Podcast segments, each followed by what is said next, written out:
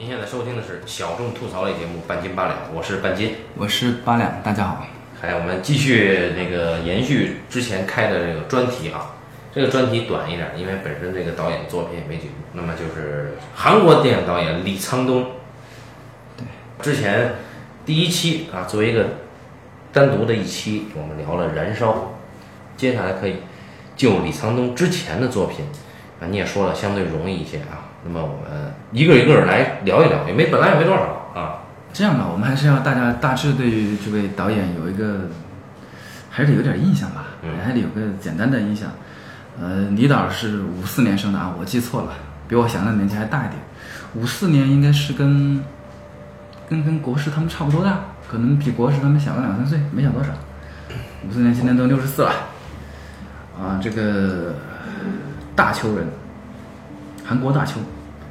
呃出道很快就开始写东西，大概在九二年左右就开始拿奖了，也就是三十多岁的时候，正好是他创作的高峰期，啊，就拿到了一些创作上的文学奖，然后呢，就呃后来他开始就进入了电影圈，因为那九十年代你说你在韩国写个小说 能挣什么钱啊？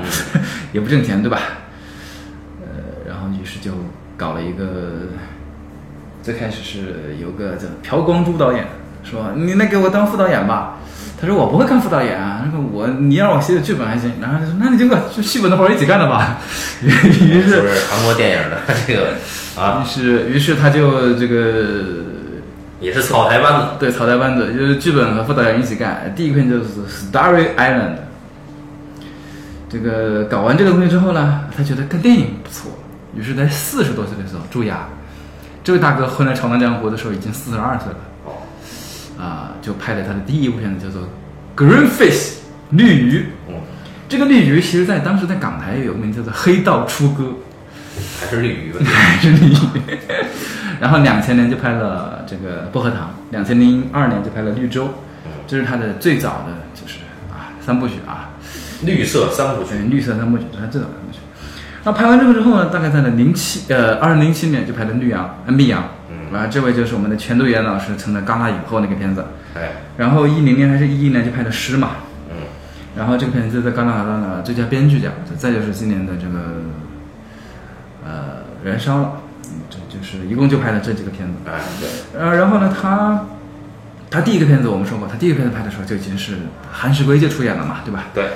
啊，宋康昊老师。对，呃，他当时是应该说他是起到不错啊，起这这这个这个起步的这个水准很高，啊，很厉害，呃，第一个片子就拿到了国外的一个奖项，当然当然他第第一个片子拍的不错啊，我们可以不用再说，呃，后来呢，他就就就就呃往后面拍，他说过他确实是受过受过侯孝贤老师的影响啊，他也他确实也提过。侯孝贤说：“去你妈！”但他提到的片子是《风归来的人》，嗯，啊，这很有意思的。大家如果有兴趣看一看《风归来的人》，再看一看《绿鱼》，大家会有所得。其实真的是有所得，就能体现出来，就是匠人和大师的差距。啊，他想讲的东西，某种东西是一致的，想讲的某种东西是一致的，去回，只不过他的人有去无回。而风过来的人有去有回而已。哎，那么我们就索性那就从头开始聊。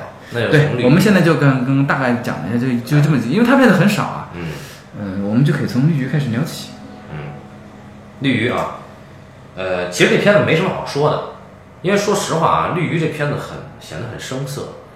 呃，从故事来讲呢，其实就是一个龙在江湖的故事，是吧？然后这个啊，它是这样的，但是呢。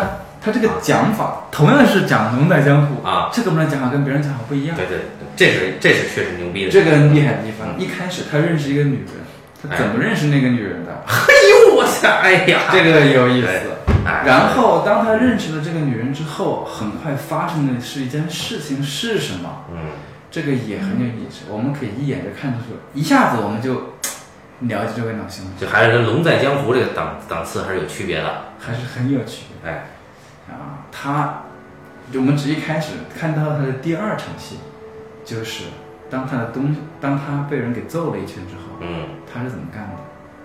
车没有到站，他的火车上了，对不对？嗯，火车上没有到他的站。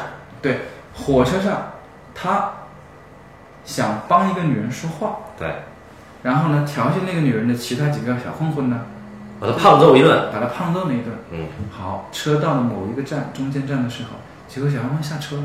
按理来说，别人胖着你走，对不对？对这事就结了嘛，对吧？你还得回家呀。你就认认你。是嗯这是你自己这个当兵这个退役回来第一天，你就不能忍着回家吗？不，嗯，他自己从包里面掏出一个东西，啊，然后就偷偷摸摸自己下了车跟上去，估计是什么什么金鸡奖的奖啊杯之类的。把这那把那几个混混揍了，偷袭揍了之后他就跑，结果车跑了，自己没有追上火车，连自己的包都丢了。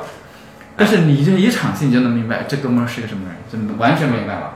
然后等到这场戏之后，等他回家，等到他后来，他有个哥哥，他哥哥呢在街上送鸡蛋卖鸡蛋，是他吗？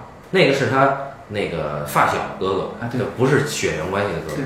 我给我只能给你五千块钱，他说行，你给我吧。结果那哥哥说，哥哥翻手你只有这样一万的，就给了人家警察 说你找我五千行吗？警察说好。接下来警察拿着钱没有找到钱，警察开着警车走了。接下来发生的一幕就是这两个人专门追着警车赶，说你他妈还我钱！对，你看这个人物是一脉相承的，全是这样的人，所以他跟人东在江湖是不一样的。就这两场戏，确实，当时我重看当时就惊了，真的惊了！我操，居然韩国有这么轻松天真的啊、这种黑道出歌，对吧？当时我就惊呆了。这拍的确实好。然后，这个不不不，我我说的这个呃，我忘了提醒一下，第二个人物是这个人物吗？啊，还是说是绿洲里面的那个薛景球？什么第二个鸡蛋车是薛景球还是他？鸡蛋车的那个演员呀、啊，鸡蛋车是薛景球的绿洲里面的故事，还是鸡蛋车就是这个绿鱼的，绿鱼的绿鱼的？没没问题那个人记错。那么就明白了。所以呢，他就讲了一个这样的黑道出歌，其实很笨啊，嗯这个是很笨的，然后也有点愣愣的，啊，就是有股有股是轴劲的一个这样的人。嗯然后有一天，这个四处找工作，对不对？嗯他又不想干那种特别无聊的工作，然后突然有一天，哎，有个女人来找他，就是他在火车上认识的女人。帮人解围那个，对他帮那个女人解个围，结果那个女人居然是黑道大哥的。马子对，啊，于是黑道大哥就收了他作为小弟。后面的故事就是黑帮片的套路了，就不用讲了。就不用，其实没什么可讲的，我们就不用讲了。但是，就是让我真正让我震惊的，还不是你刚才说的那两场戏，那两场戏确实牛逼，但是最牛逼的是最后一场戏。这就那个很好，爷们儿死了以后，哎，我这就这他最后一场戏，我才能够看出来，他说他受我黄小仙有点影响，那么还是有一些皮毛啊。就是，黑道大哥和他的女人，哎，就是当小哥替黑道大哥刺杀了一个老流氓之后，被黑道大哥灭口，对吧？这个人在江湖嘛，哎，小哥就死了。然后小哥的遗愿呢，小哥一生的愿望就是全家人一起开一个小饭馆儿。哎，几年以后，一个小饭馆儿就出现了，就是在他们家原来的住址。哎，还是他一家，他的二哥、二嫂和他的大哥，还有他的那个他妈死了吧？他妈还在，他有个妈他妈死了，那是大嫂好像。然后那个还有他那个卖鸡蛋的那个哥，那个那个那个发小哥，这几个人共同经营的这家叫这叫什么农家饭？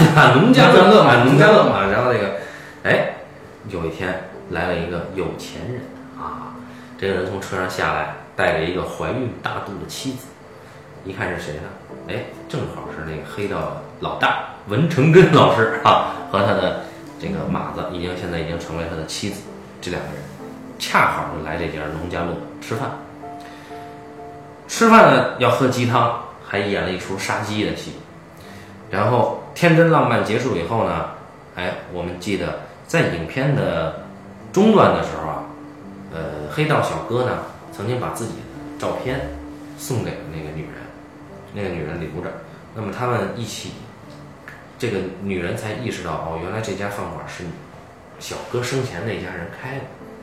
哎，这样，这个女人就跑回去找那个照片儿，一个人躲在车里失声痛哭，然后哎，这俩人吃完饭什么也没发生就离开了，这一家的生活还照旧，啊，二哥继续跟二嫂在那掐架，大哥还是一个智障，啊，然后呃还苦苦经营着这家啊农家乐饭馆，周围呢是高楼林立的混凝土小区啊。那么这个故事结束了。对，你看这个故事啊，都是讲小人物，就像贾樟柯老师拍小五一样，对吧？都是讲黑道出哥小人物。但呢，他当然有他失败的地方啊。首先，韩世圭老师不是很适合这个角色。嗯，你看完这个片子之后，你会意识到其他人都很合适，就他不太合适，因为他那个对，他这个偶像气质吧，实在是有点儿。但是宋康昊老师真的啊杰死啊，这是那其他人都很好，非常亮眼。其他人都很棒，就是韩志圭老师其实不是很适合这个角色。虽然他很努力去演这个小混混角色嘛，嗯也其实已经做到他自己能做的很好了。但是让他去演一个那种善良多情又忠诚的一个这样黑道出轨的角色，其实他是不太适应的。嗯这种黑道的蠢蠢的这种小人物，然后包括他的这帮兄弟们，其实看着他不不笨，对不对？他有个大哥是个智障，对吧？嗯，啊，然后他那个二哥其实也也好不去。警察啊，对对对，他那个几几个公务员嘛，对不对？对，公务员嘛，嗯弟兄们没事就喜欢掏小鸡鸡，然后在路边尿尿，就是都不怎么地，是吧？啊，你会觉得这种这种人就是生活当中，你会觉得这个人是很真实的，他就是一个这种懦弱的，随时刻刻其实都是有危险的一个这样的人。嗯你知道这个人是没有好下场的，大家都明白，都明白不会好下场，都永远不会得到幸福快乐。那但这是其实做的很棒，我我我觉得他跟风过来的人，我明白他为什么说他自己看到风过来的人之后，觉得自己想拍的被侯孝贤拍了，因为风过来的人讲什么？讲这帮人去以后我也这么说，哈去哈哈。去，也这帮人去去去去台北还是高雄还是哪儿，对吧？从岛上去嘛，对不对？嗯本来想混出方事业，然后最后灰溜溜回了嘛，对吧？讲一个这样简单的故事，其实一样的嘛，他都是想讲一个，我想可能是因为跟李沧东老师是一个大球人有关吧，大球跟首尔可能还是有点差异，嗯 我想肯定是有点关系的。他小时候的那个时候，五六十年代、六七十年代应该是比较惨，就是李沧东讲这种等级，因为绿绿鱼也是一个等级嘛，就是你你永远是地地位低的要被地位高的给利用，并且吃掉了，那他讲等级这种压抑的之后啊，李沧东的电影永远到最后他能超脱一下，这一点在韩国导演也非常可贵。那金基德拍《春夏秋冬又一春》，那仅限于这么一个片子，那是一个视觉的点子。但其他导演真的能做到这种超脱的，就可能我在我看来就只有李沧东一个。那洪尚秀是啥也不管啊，我黄仁孝从头到尾都很超脱，啊，对，人家是啥都不管。人家从第一个镜头开始就没有想要跟你说真话。嗯这是另外回事儿，咱们就不提了。他就是这个时候，在绿鱼这个时候吧，啊、他的受别人的影响还是蛮深的，就是，嗯，呃，能看出这个剧本很扎实，嗯然后呃，人物也很生动，就是说，呃，这个是很很厉害的，就是高手啊。这第一个片子拍成这样是高手了。对，然后但是第一个片子，呃，呃，他有，但是这个片子里面有一些地方能够看得出，他是作为一个作家，嗯从文字和从文本到电影当中转变的过程当中，一些不那么那个的地方，比方说绿鱼这个东西是说的，对不对？对，然后比方说他和他的那个文成根演的那个老大去那个地方也是说出来，对不对？有些地方他不得不靠说想把它挑明，他希望他还没有能够达到一种在我的情节当中就已经把我想做的东西讲完了，嗯就是想想就真一讲，他没有达到那个程度，但这但是他依然。他他他可能从影像上或者技能上达到那个程度，嗯但他依然能够从剧本上先把它给补上，先有再说。嗯对，所以这个时候还能包括这个故事，其实也是有，因为这种故事还是比较常见吧。嗯还是一个比较常态化的一个农村的小混混，想要进入城市，然后获得更好的生活，于是选择了走黑道这条道路，然后最后被走向毁灭这样的故事。对，OK。那么这个片子的故事啊，在文本上它的社会性，呃，包括后面的薄荷糖，都还没有他其后的作品社会性这么强啊。对啊，这个片子《绿鱼》这个片子还是相对抽离，就是它是讲黑道内部的故事，对，写实，但是没有说它像后来直直面社会现实那么关注度那么高，嗯没有。嗯，对，所以他这一个还是比较的呃紧凑的，或者是说，嗯，就是我要讲故事，把它讲清楚、讲好，包括这个，而而且是一个从人物出发的故事，嗯把它讲好，这个很厉害。嗯因为大家写了就知道，你想从一个人物把故事讲好很难的。嗯啊，以我自己的经验来说，我每次都失败了，所以 我我很佩服。然后到了第二个片子的时候，他做了点新的东西，这个新的东西我我我我后后来想了想，其实，嗯，人要有所成就，至少对他来说，他的第二个片子其实走的很对的，就是第二个片子他最大化的出位，发挥了他的作为一个作家的能力。嗯倒叙是一种文学手段，不是一个电影手段。其实，嗯对于电影来说是很难的。你全篇倒叙，不停倒叙。呃，记忆碎片就证明了你这一点，反证了你的观点。记忆碎片它，记忆碎片它讲的，记忆碎片它反而是个特别依赖视觉的东西啊。啊，是，它很多东西其实是那它也是倒叙。啊，它当然是倒叙，但它都是跟它倒叙不一样啊。人家倒叙是从最后一个点一直倒到最前那个点，嗯，它是这么倒的。所以你讲这个薄荷糖啊，薄荷糖的故事是还是讲不讲？呃，薄荷糖是个薄荷糖很简单，一句话就讲完。他讲一个人是如何是被体制毁灭的，会被等级毁灭的，这么讲等于没讲。啊，就讲完了嘛。嗯我呢，先说好，我看到这儿的时候，我觉得第二部片子能拍到薄荷糖这样非常厉害，比第一个片子绿菊还要厉害。首先，他知道他的优势在哪儿，嗯嗯倒叙。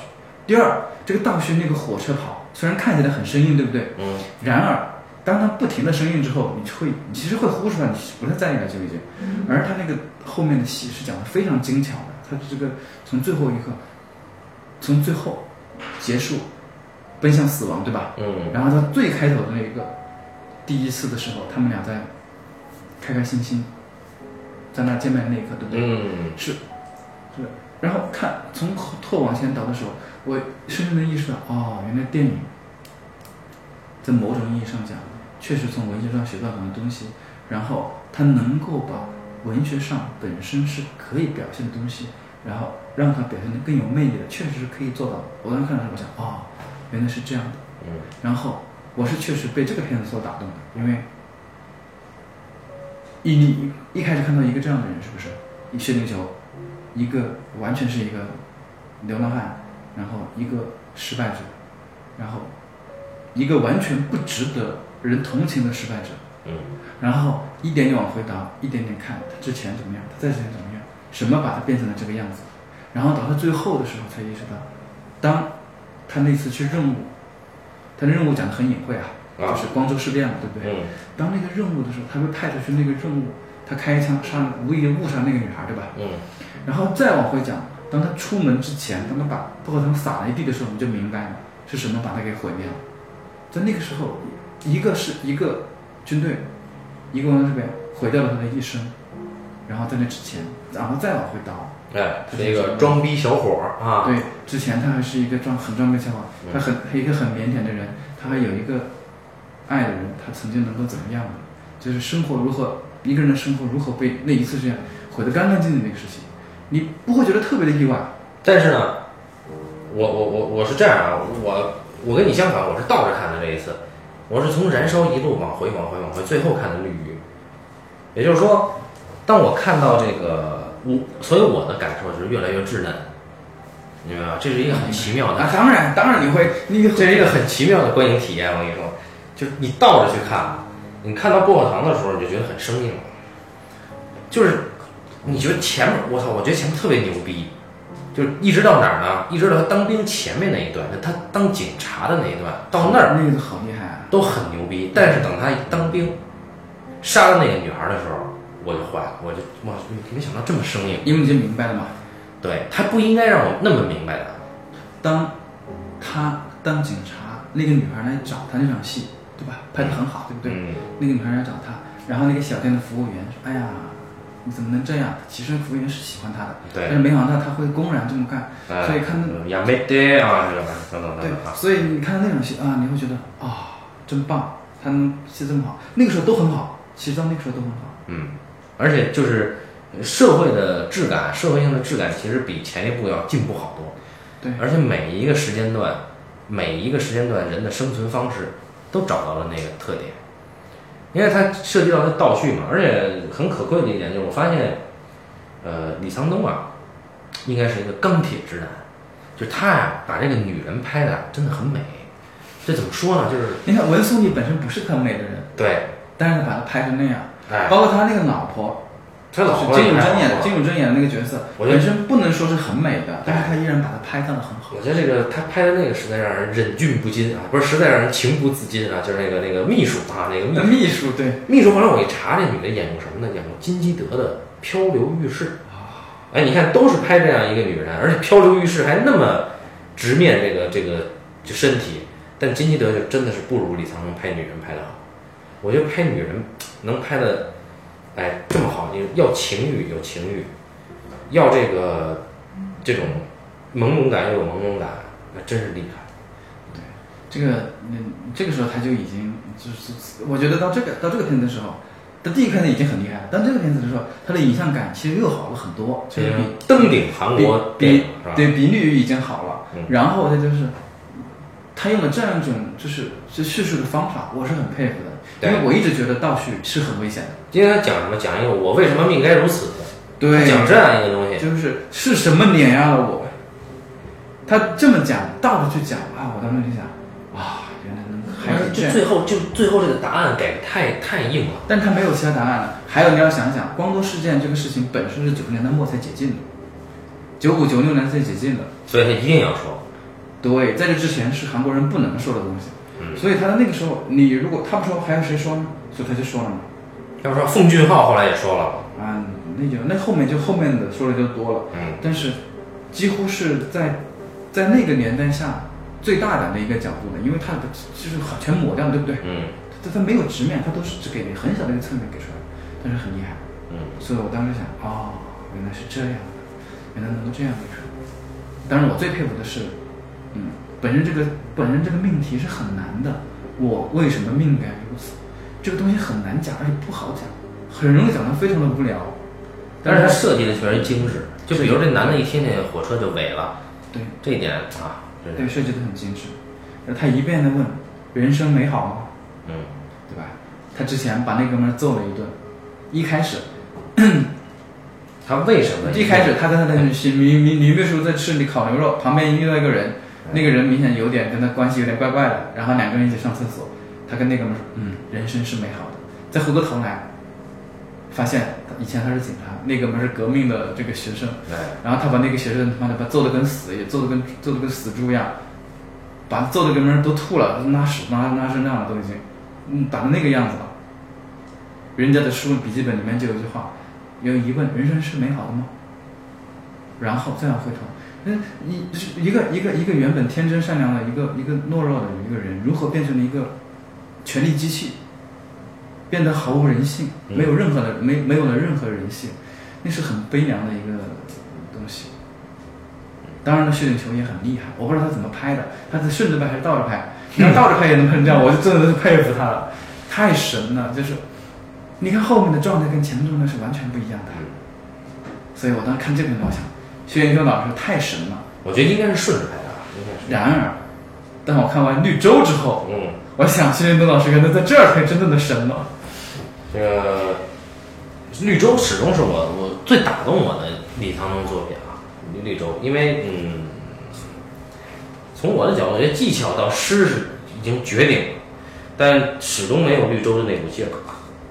嗯，你可以先说完，说完之后我再说为什么我其实对于绿洲，绿洲我最佩服的就是两点啊，就是第一，它剧作上它与之前相比，它又回到了回到了绿鱼上面，它不要用，它不需要再用薄荷糖那样很华丽的技巧了，对它不需要，嗯然后它又回到了一种更加传统的技巧上，嗯但是又比绿鱼要成熟很多了，又更更更更更聪明，处理的更好了，这是大巧若拙。对对对，哎这个已经很厉害了。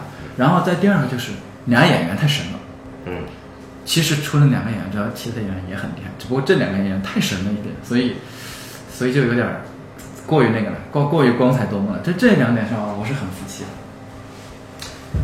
呃，绿可能是因为我现在还没有在心态上完全衰老啊，就是看绿洲呃看绿洲的时候，我是我看哭了，真是看哭了，就就到就是很简单，就最后那个段落，就是砍树啊，这就是将军变魔术这个段落。啊哎，这这这个这种绝望的这种这种这种示爱的行为，我操，真是太牛逼了！因为因为一开始啊，呃，这两个人物你会同情他，但是就他是这，他很厉害在于，他给你建立了对两个人物的不同的一个认知渐进的一个过程。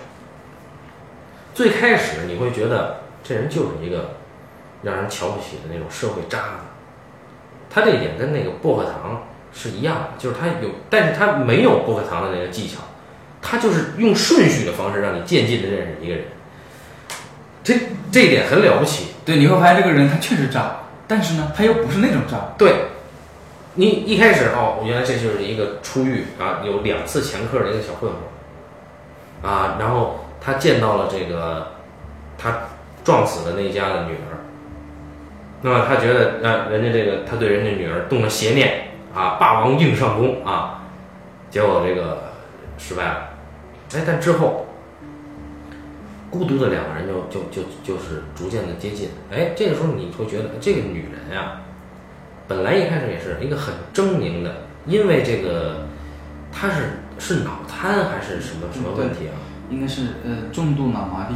嗯，对，就是哎，你你只会觉得摊上这个病，他很不幸，而且他的表表演的状态是把这个人物塑造的非常狰狞啊。好。那么接着你会发现，哎，这个人他在听收音机，这一点这一笔真的很妙啊！你意识到他其实是个心理上是个正常人。对，这么这么寻常的一件事儿，放在他的身上，这一笔实在太妙了。然后接着他给这个将军打电话，然后确立了公主与将军的身份。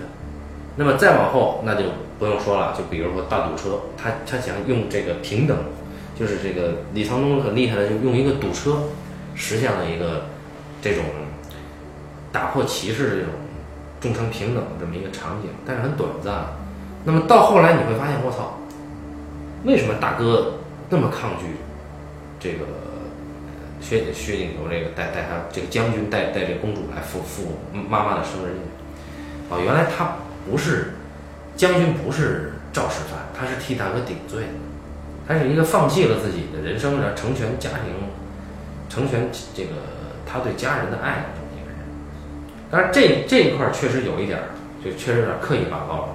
但是很快你发现啊，这个人他有他自己的猥琐的一面。对，就韩国人的每个人的韩韩每个韩国人，我觉得都很猥琐啊。但他毫无毫无讳言，他他有他们猥琐的一面。但是，哎，你看这个人被抓了以后也知道跑，但是跑了以后他干嘛呢？抢手机打电话，这一点已经很动人了。但是我操，我没想到的是，就是关于绿洲的这个点题啊，就那块挂毯上面老有蒙着老老是蒙着一层树影，摇曳的这个树影。那最后没想到，他不是要见他一面，他只是把树砍掉。我操，这个东西太他妈牛逼了！就能想到这个人，我操，那么那可以看看到往后倒，看到绿鱼的时候。啊，他是一个给警察一万块钱，一定要大大大街上喊喇叭追回那五千的这么一个人，就是能这种人真的是在创作上他有一股子愣劲儿、猛劲儿的这么人。反正我是没有，我是没有这个劲儿。韩国人韩国人是骨子里有有这种猛劲儿，但他们没有李沧东这种怜悯、悲悯，没有，就是让这样一个人到最后去为公主变这样一个魔术，这种悲悯，还有到最后公主在。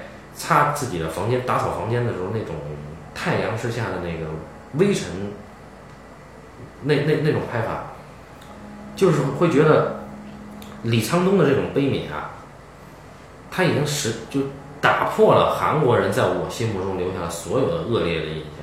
这这部影片真的是很很很很打动我。你至于他，你说他叙事技巧，刚才我说了，我就觉得，哎，他他能够把两个他这个叙事很厉害，渐进。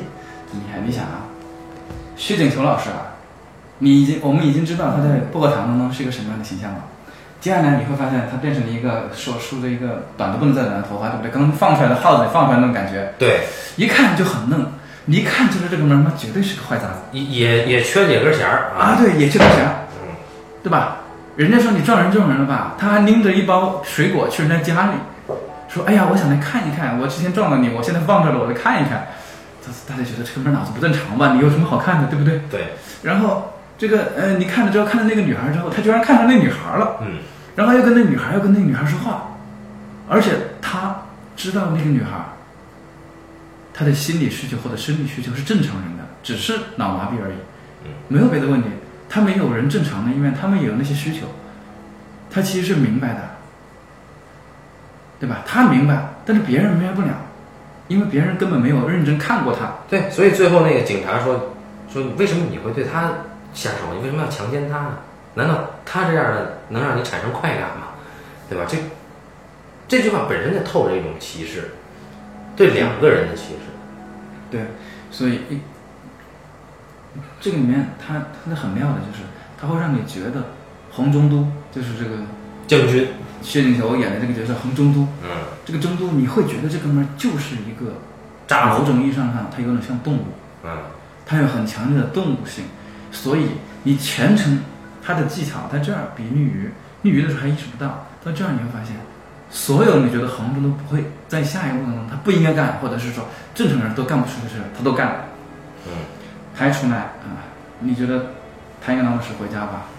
不，他在那儿坐着等着吃饭，吃了东西之后，等到家里人来把他叫走，因为他家里人搬家了，找不到他，嗯他还找不到家里人。其实他家里人可能想躲着他吧，就回去了。然后干活，干活也是这样。然后所有人都觉得，那你拿的是干活吧？不，我要去看人家里面，看人家里面，你走了就走了吗？不，我知道你钥匙在那儿，我偷偷又溜回去，又进了门。就是，然后你觉得这一家人好不容易吃个饭吧，他居然把那个老太太女姑娘给带来，而那女人还没法吃东西。嗯，他就是，这是个专业添堵的人，就是每一个地方他都在添堵，啊，我觉得这个很厉害，就是，当你的人物性格一开始确定了，就是这个人物一开始是个什么样的人，明白了，就是流着鼻涕说，哎呀，穿那个拖鞋说，嗯，我不知道我家里人去哪儿了，他们应该来接我的，怎么没人来接我了？好奇怪，啊我应该在哪儿等一等，就是一开始就觉得这个人很嫩。对，所以，所以后来你就会特别担心啊，这个人不要把事儿搞砸了吧？不，他把没事儿都搞砸了，所有的时候都是错的，他没有做过一件对的事儿，你发现没有？从头到尾，他没有做过任何一件作为一个正常人理解情况下循规蹈矩的事情，他都没有做。嗯，这就是他讲的很有意思所以这也是我有的时候觉得很多戏人里面，你只要人物对，没有什么应该不应该，所有应该的你就不要做好了，你就应该去做那些不应该的。所以看那个当时我很震惊，我心想啊，还能这么讲，我很佩服。当然了，这个这个温素丽老师演的那个女性角色在，她在那个呃地铁里面是吧？嗯还有好几次，呃，还有公车上好几次突然变得正常了，对不对？他也是在慢慢的在在在在暗示，或者是说在在表明这个公主的身份，或者是说她的嗯她的她的需求。其实那个是有点心酸的，你越看她那样，其实越心酸。嗯，因为他想先，他要想获得什么，他得先变成一个正常人，才能去获得什么，这本身就挺心酸的。然而，我知道他确实很打动很多人，嗯，但是，但是有一点我最难以接受的，就是这个片子当中，我我后来也明白了他为什么后来就没有再拍这样的片子。当然也可能不可能拍得更好了吧，就是，呃，你知道吧？有种有种故事，或者是有一种题材，它会有会有一种先天性的优势，或者说它会直直觉的很快的占据某种东西，占据某种道德上的东西。嗯，这就是我为什么很害怕去看残疾人或者什么样的片子的原因，因为他们有一种先天性的道德优势。虽然我觉得我这么说很片面，只是我的个人之见啊，嗯。但是我知道，如果你讲的是一个脑瘫患者和一个其看上来很凶悍，其实心地善良的一个呃囚犯，他们俩之间的爱情故事，他们天生就是人搞人，因为他们俩有在道德上立于不败之地了已经，所以，而他们推向的结果只能是一个结果，无非就是这个结果到底能好到什么程度。像他这个就好到一个很很高级的程度，最后砍那个树，那个将军为公主把那个是是给那个沙漠还是给那个什么变那个魔术，还是中间是沙漠对不对？绿洲地方有块沙漠对吧？嗯，呃，总是让他晃的，让他害怕。因为那黑影嘛，黑影树有黑影，把树砍了，将那个地方魔术，他他就很高级，他当然他住的很高级，不俗啊，一点都不俗，所以这地方他很厉害。但就是这个道德本本身的道德优势，让我觉得很难以全身心的认同，因为我知道我没有办法真正的去认同这种东西。这个我不是撒谎，或者是说我没有觉得我或或者是某种意义上，我承认我可能也是有各种道德问题的，我没有办法完全真正的去认同他们，所以才会有这种感觉，觉得他们在某种意义上讲有一种优越感。哦，就就像 Me Too 运动一样，Me Too 运动到了一个极致，你会觉得啊，女权主义，它有一种你你你你只能躲着它跑，有一种那种感觉，就是，当然了，它这里面没有触那么没有没有触及到那个程度，当然它是很很很小心的，而且我后来又仔细想了想，它其实还有一个很厉害的地方，它并没有让你觉得这个横冲都是个好人，嗯，对，他偷他那个的钱，对不对？嗯，偷他嫂子的钱，他偷他那个修车铺的钱，还偷开人家车，对对对对，所以他其实不是个好人，这其实是某种意义上讲，我觉得。这会让我觉得舒服了一些。当然，这只是我的个人之见。如果按我这个按我这个说法，这以后就不能拍不能拍残疾人了吗？不能讲了吗？也不是，对不对？所以其实也不是那样的。但还是其实还有区别，就是说，呃，有很多片子呀，它是就它的叙事是因为这个人的残疾的这种局限产生的故事，但实际上他做到了把这两个人。就他这这个片子是有平等心的，就是说把这两个人，你到后面会逐渐忽略到这两个人是残疾人的这件事，你到后面就会发现哦，其实整个他俩就算不是残疾人，社会对他俩都是不平等的。当然，理由是一开始当然是因为他们两个是残疾人，对啊，但是即便如此，你看，呃，公主的哥哥和嫂子对待公主是是怎么样的手段？我们也看到了，所以将军在他们家里还没有任何地位。对，就这个这个事儿，你就哪怕你替大哥去顶罪，都没有任何地位。就是这两个人，在他们各自的缺陷之前，就已经被社会歧视了。所以我觉得他高明高明在这儿。对，也可以这么认为吧。只是我就特别有某种本能上的要要要要要远离这种。嗯。我不反感他，只是想稍微躲远一点而已。嗯，就是就是就是，但我觉得像我这样的应该不多。但是迷途运动确实是我我我我个人是觉得觉得是很很恐惧、令人恐惧的一件事儿啊。就是当某种东西你过于那个啊矫枉过正之后，它会变成一种新的偏见。嗯，我很害怕这种东西，是因为它会指向某种东西。会把我某种我们之前某种想法会变成一种新的偏见出现，那才是最可怕的。当然，他这个片子里面已经很很努力的去规避了这些东西了，所以最后还是他最后不是在不是在威尼斯拿了一个天主教什么精神奖吗？哦，对吧？嗯，然后这个拿到也拿到了费比西奖，就是因为这个片子。嗯，当然这个都可以再说吧，就是一一以贯之，他依然在叙事上还是比还是比薄荷糖的时候更加的。我觉得是进步了吧，嗯，是进步了，嗯。然后到后来到密阳，但但是到了密阳和诗的时候，诗还好说，嗯，但密阳其实我没有那么的。密阳和那个中间隔了五年吧，和绿洲之间隔了五年，但我后来因为我看了不止一遍啊，后来前段时间我又看了一遍，但我觉得密阳没有那么好，嗯，没有那么好的原因就是在于我突然发现了一点。对于一个，呃呃呃，就是有的，就是很可能每个人的观观感到了到了到了某个年龄，或者是说，啊，到看了一些新的东西，或者是学到新的东西之后吧，他的感受会有一些变化。我最开始我觉得那密阳很厉害，嗯，后来过段时间觉得，嗯，好像完全又无感了，然后再过段时间觉得，嗯，他其实是厉害的，但是呢。我觉得他有的地方不太对，或者是说他这个讲法其实是一种很啰嗦的讲法，或者是说他他好，然后就是我在想他为什么这么讲，然后到最近看到燃烧的时候，因为燃烧和密阳和诗关系比较近一些，对吧？嗯。看到燃烧的时候，我就突然想明白了一点，就是他太想讲明白了，或者是说。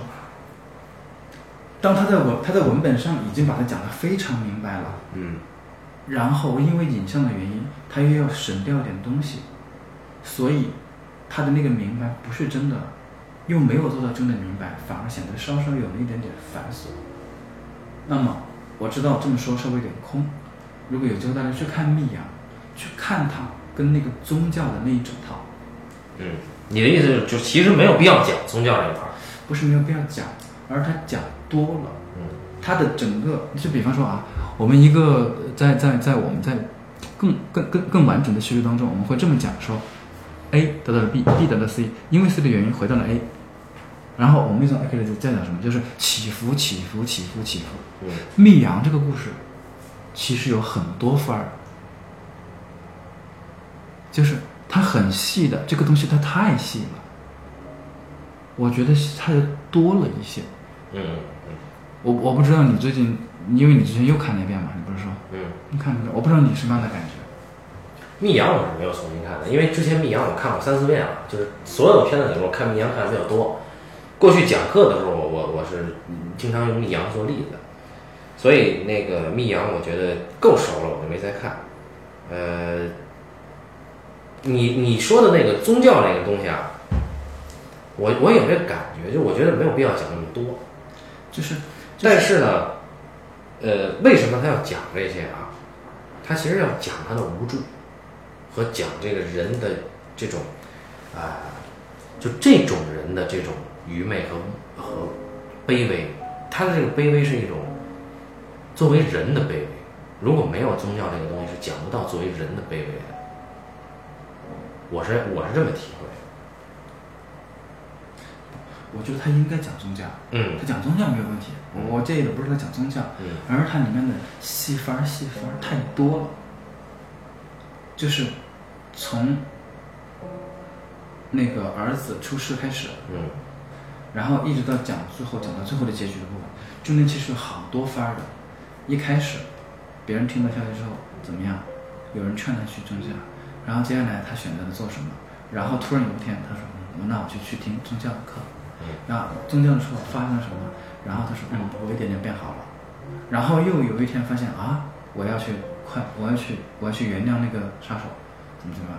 然后我到了监狱里面，发现杀手自己说：“嗯，我已经被上帝宽恕了。”嗯这哥们儿懵逼了，这姐们儿懵逼了，心想：我操，我还没有宽恕你，凭什么上帝要宽恕你？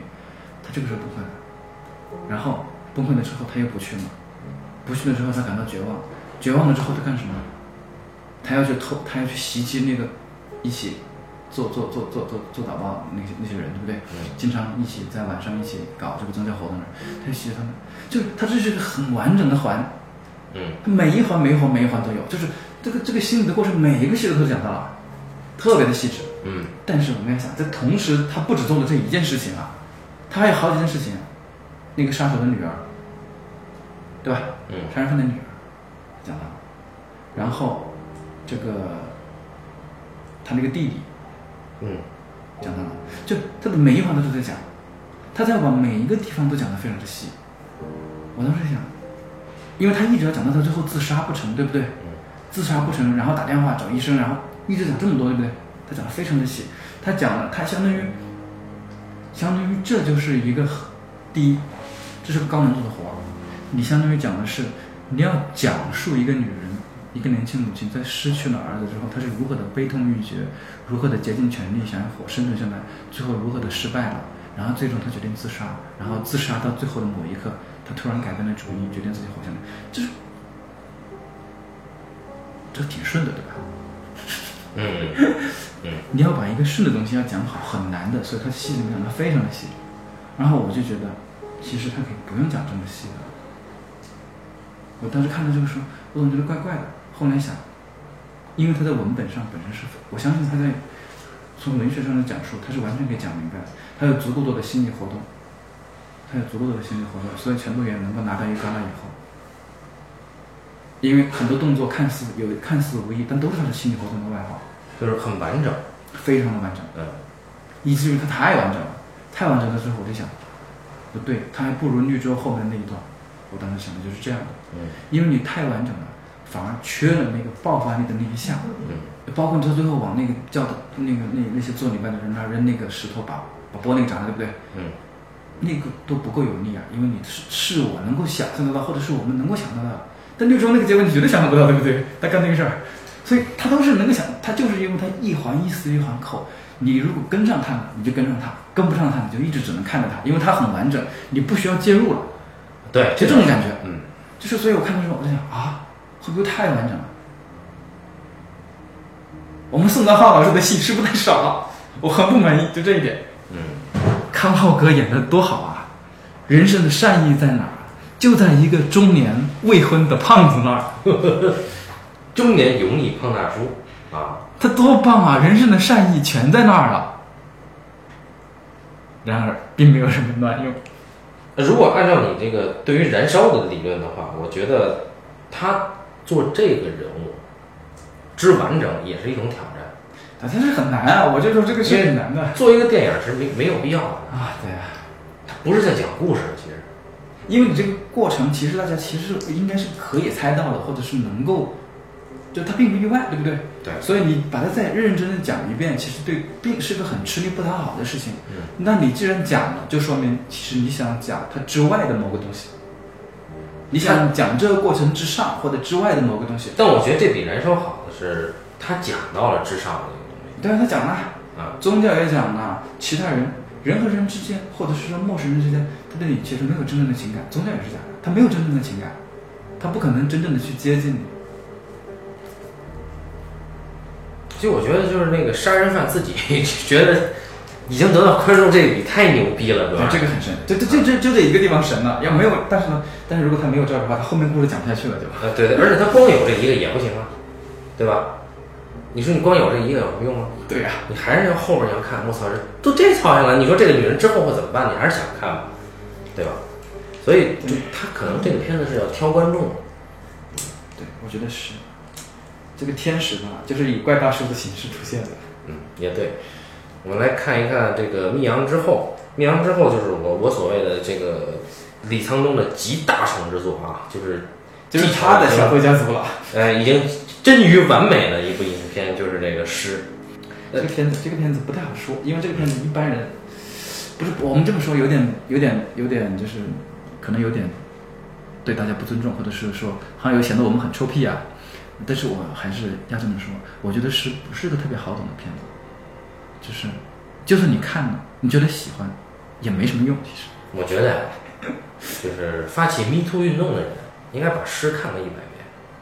就我们作为一个钢铁直男导演，能够拍出诗这样的电影，就告诉你们，这个世界上有相当一批人，或者说至少有相当一部分人，是尊重女人的，是同情女人的，而且是把女人看作是很平等的一种生物体对待的，能够把女人的心路历程写到这个程度。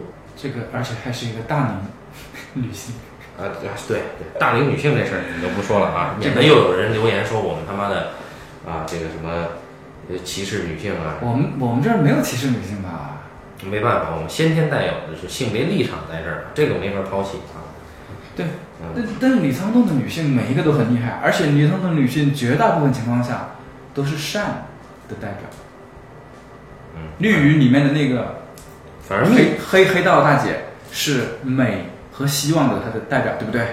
薄荷糖里面的初恋情人绝对是她生命中唯一的光了。但薄荷糖的秘书大家肯定不能接受，但是我个人很接受啊。然后哎这个绿洲里边那个文文文文文文素丽就不用说了，那当然是没没没得说，对吧？然后密阳里边这个全都元，愚蠢啊他虽然愚蠢啊，但他绝对不是一个被歧视或者是有那种倾向的，绝绝对这片子绝对没有。诗里面对，就算他只有愚蠢，到了诗这个片子，他有了智慧，李沧东已经把女人看成是什么样的什么样的地位，大家他把女人是凌驾于，呃，其实我觉得他把女人凌驾于呃男人男性这种生物之上你。再看《燃烧》里面唯一一个有生命力的就是那个惠美吧，对，就是我们来看一看《诗》这个影片，它讲的是什么呀？其实讲的是一个女人自觉的过程，就是这个女人的自觉是从哪儿来的呢？是借由诗这种媒介，重新，或者说是重新发现，要么就是说重新抓住了她对她死去的那个就是姐姐的那种情感，以及她对她女儿这种母女之间，但是又是挚友的这种情感。哎，他跟那个他那个就像苍蝇一样的那个孙子外孙那个案件关联不大，他唯一的关联是外孙，因为那个外孙性侵的那个死去的自杀的那个受害者，那个关联在那儿。他这个，呃，首先我们看他怎么加这个故事啊。嗯他第一个片子有三个故事，第一个是一个老太太想要成为一个诗人的故事，对，这个第二个故事是他有一个外孙性侵了，正在被调查的故事，这是和这两个事儿其实没有关系的。然后第三个故事是他在打工，照顾一个老爷子，嗯老爷子突然对老太太有了想法，你那他这个你会发现，哎，这三个故事好像一点儿关系都没有啊！你会发现，他讲了个啥呀？老太太学诗，学怎么作诗，好，参加了一个什么诗友会，然后跟大家一起念诗，然后搞诗朗诵，对吧？嗯这是一个完整的东西啊。他在这过程当中，他一点点意识到，哦，我曾经经历过什么，有过什么，我人生的自觉，这很完整啊。嗯，好，有个这这玩意儿没法拍呀。对，好，有个警察在楼下在跟他打打羽毛球，说呃打是打什么球我忘了，是打羽毛球吗？打羽毛球，打羽毛球，嗯哎，跟他说你孙子，你会觉得哎，这什么事儿啊？都很神的。我当时一想，哎，他是如何把这这几个事儿都连在一起的呢？所以这是他技巧上的集大成之作呀。关键是他有超脱啊，就是说，我们表层上看就是一个老太太怎么样对待、怎么样看待她外孙犯罪这件事儿，这是一个最表层的故事，对不对？对，哎，外孙和几个不良的少年一起，五个同学性侵了班上一个啊比较一直受欺负的这么一个女同学，导致这个女生忧愤之下自杀了。啊，那么，那么这个事件让学生的家长啊，就涉事犯罪学生的家长啊团结起来，要凑钱把这事儿平了。老太太没钱，但是老太太也是学生的家长，因为这孩子他妈是不在这地方，算是留守儿童，你知道吧？操！所以他们还有机会。啊，然后呢，老太太呢也很矛盾，我又要尽外婆的义务，甚至帮我的女儿，作为我我我我是我女儿最好的朋友，我要帮她尽这个义务，但同时我又过不去这个坎儿。但我又爱我的外孙，我他虽然说这我操这演员长得他妈太好了，就这鸡巴小 子，我跟你说，哎，他妈特别欠揍特别欠揍，我他妈像个孩子一拳干在地上，我他妈踩死他那种感觉，你知道吗？就想拿鞋底儿抹他的脸，你知道吧？对他，你看上去就是他没有，就那种浑身爆鼻涕泡的那种，啊？对对对，他可以毫不犹豫的把他外婆捅死，感觉就是。啊，对，我我觉得他外婆可以把他捅死啊，这种，哎，这这，他关键是他这孩子长得不饿，对，不饿他是那种他妈的长得挺好的，这种他妈的所以寄生虫一样的存在，所以我们的这位老太太就非常的尴尬，因为这个诗，学诗的时候，老师跟他说，诗是内心直接的感受，哎，然后他的感受肯定是很不爽的，对吧？对对对对，但是现在又得帮孙子把这事儿给平了，这个太尴尬了。因为你看里边有一场戏很动人，就是说孙子最操心了，对不对？外婆是这么说的，外婆说，呃，外婆最喜欢你哪一点呀、那孙子就接说啊，是我我把外婆做的食物，这个送进全部吃到肚子里，这一点是很动人的。但是呢，我们会发现这是另一回事儿，就是当老太太她是如何能够打破到这个，就是她孙子对她的这种无限的剥削，或者说她孙子对她这种亲情绑架，她怎么打破这个呢？是她借由诗逐渐体认到了她的对于女性、对于她自己的一种同情之心、同理之心。那么，当外婆去到这个女孩跳河的那个桥上，当外婆去找到女孩的妈妈的时候，外婆的表现是什么？是用诗的诗人的眼光、诗人的行为去记录这些美好的事物。当然，伤感也是一种美好。那么，到最后，外婆留下那首诗的同时，是当然是写的是姐妹之歌了。留下这首姐妹之歌的同时，她把她的孙子给点了。哎，来了一个烂警察，把把那个外孙啊小朋友，我们谈一谈，哈，那个就走了。哎，表面上看，他是两条线卡一起，第一个是啊，他在学写诗，嗯，但这个老太太她你这个就是你讲一个人写诗这种故事，确实是不好讲，对吧？因为我们你没法真，的聊过很多了，你这个对吧？你没法讲。聊过帕特森是吧？聊过那个那个那然后空总有对你看他这个怎么讲？他就讲，嗯，他想写一首诗，但是呢，写不出来。嗯他第一次的时候写的第一句是大家一起开会，决定把这事给平了。他没有说话，因为他不知道该说啥。几个家长开会嘛，对不对？对，我们要把这事给平了，他不知道该说什么，因为他就出那个门，出去出去看看那个杜鹃花呀什么吧，嗯然后写了他的第一句。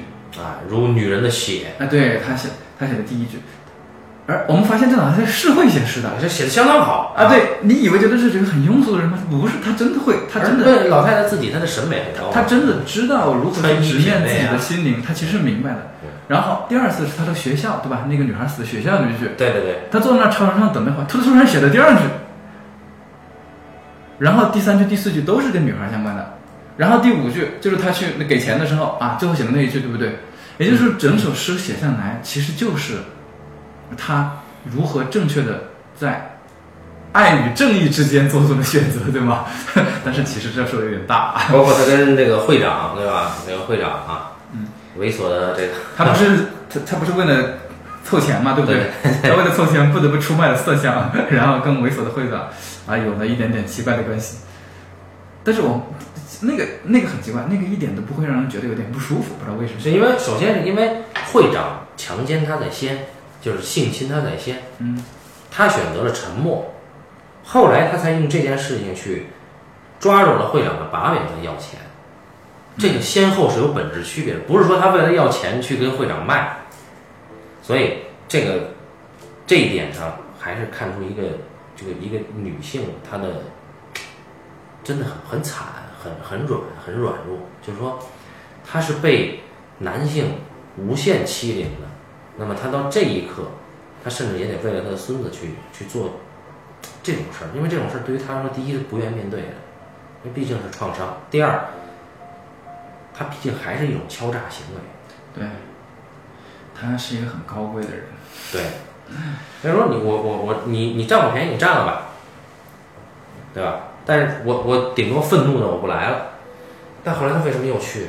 是吧？还是人家给他过生日那么猥琐的一个会长，啊，那那会长你也是想把牙踩在鞋底鞋底子里的，你去擦擦鞋的那种人，真他妈会找，啊，就韩国人的这种恶心啊，对，所以你们看啊，诗讲一个人学写诗，他如何写出他的诗，他的每一句诗都是在他认清的这件事情，因为这件事一开始就有，呃，逐渐啊，对，但是呢，是我如何去面对这个事情，我如何面对事情，我写诗就是为面对自己，对不对？嗯。我如何面对这个事情和我如何面对这个面对自己是一体的，是一致的。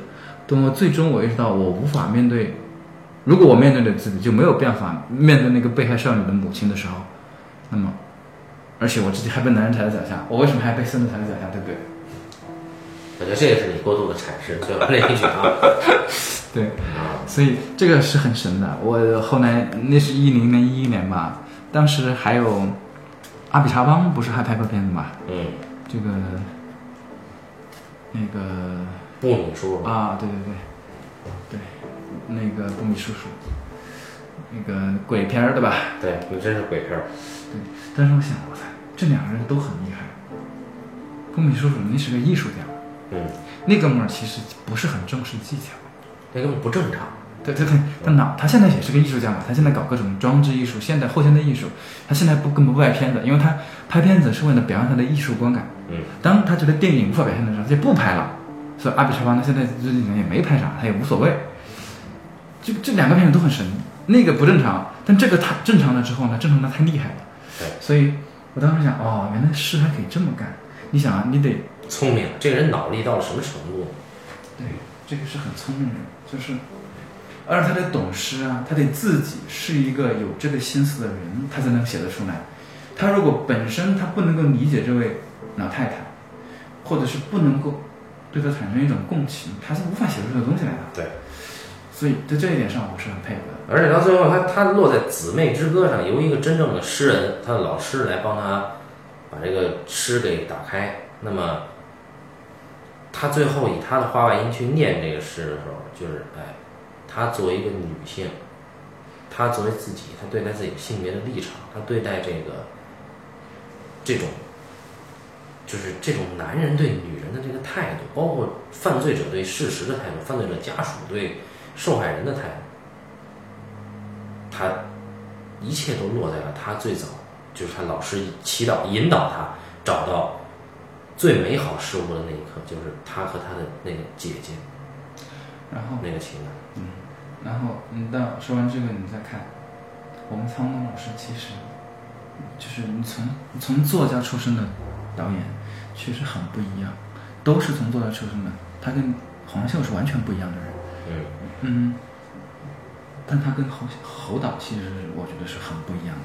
嗯，就非常不一样。他侯导可没那么多算计。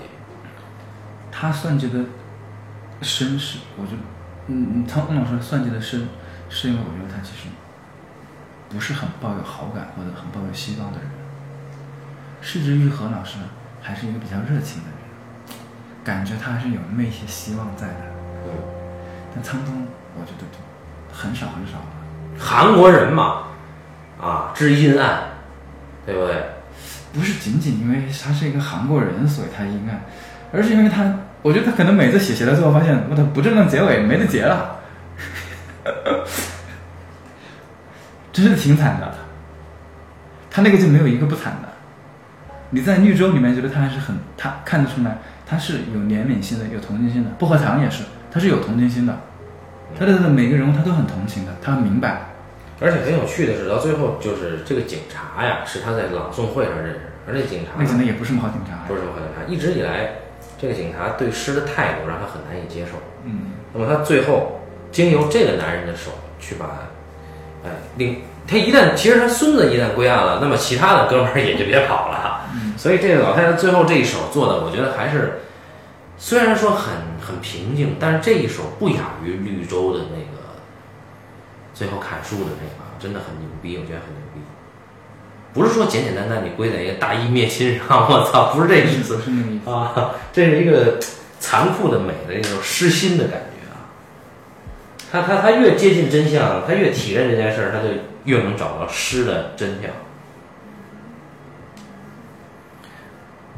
嗯，确实。就是你，我我们之前有一次聊，对吧？我们有一次聊过，说诗是，诗是，某种意义上讲，诗可能就是电影当中的巴里林登。诗难道不应该是塔可夫斯基吗？